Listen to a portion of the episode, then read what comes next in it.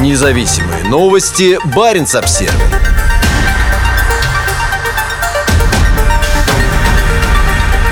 воинственной речи Сергея Шойгу есть упоминание об Арктике. Сейчас арктические рубежи России надежно закрыты от агрессивной военной деятельности иностранных государств, заявил министр обороны на этой неделе во время доклада о состоянии российских вооруженных сил. Речь министра обороны Шойгу на расширенном заседании коллегии Министерства обороны России может войти в историю уровня враждебности по отношению к западным соседям. Неудивительно, что его текст появился на сайте Минобороны сразу на пяти языках. При этом интересно, что среди них нет китайского. В выступлении перед президентом Путиным и высшим руководством российских вооруженных сил Шойгу обвинил США и НАТО в посягательстве на безопасность страны. По его утверждениям, американские наемники готовят провокации с применением химического компонента на востоке Украины и оборудуют огневые позиции в жилых домах и на социально значимых объектах. Действия Украины и ее западных партнеров несут угрозу России, заявил Шойгу, повторив мысль президента Путина, высказанную на этом же заседании. Расширенное заседание коллегии Минобороны произошло на фоне скопления около 100 тысяч российских военнослужащих у границ с Украиной, когда перспектива крупномасштабной войны выглядит все более и более неизбежной. При этом в выступлении российского министра обороны был упомянут еще один регион, где обычно все гораздо более спокойно, чем в районе Черного моря. По словам Шойгу, стратегическое значение Арктики растет, и для наращивания потенциала в регионе прилагаются большие усилия. Министр сказал, что в Арктике за завершено создание двух новых военных баз. Скорее всего, он имел в виду Нагурское на земле Франца Иосифа и Котельные на Новосибирских островах. Кроме того, подходит к концу реконструкция пяти арктических аэродромов, а части ПВО и береговые ракетные комплексы находятся в состоянии повышенной готовности. Реализованный комплекс мер позволил нам надежно закрыть арктические рубежи России от агрессивной военной деятельности иностранных государств,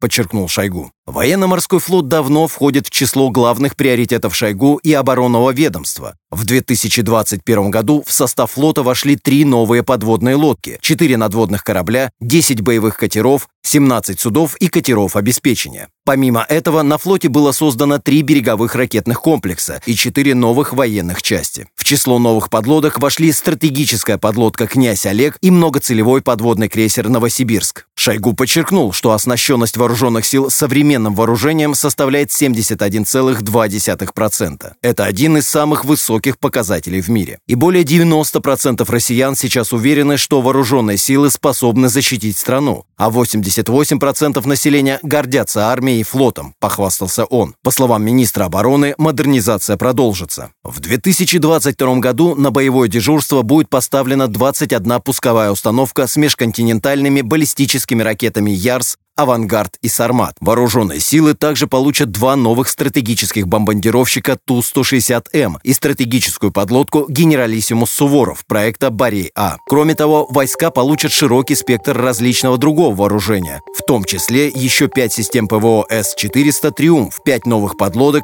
и 11 надводных кораблей. Также будут новые ракеты и инфраструктура для их хранения. Построено 602 новых современных хранилища ракет и боеприпасов, а в 2022 году в России начнется серийное производство гиперзвуковой ракеты «Циркон».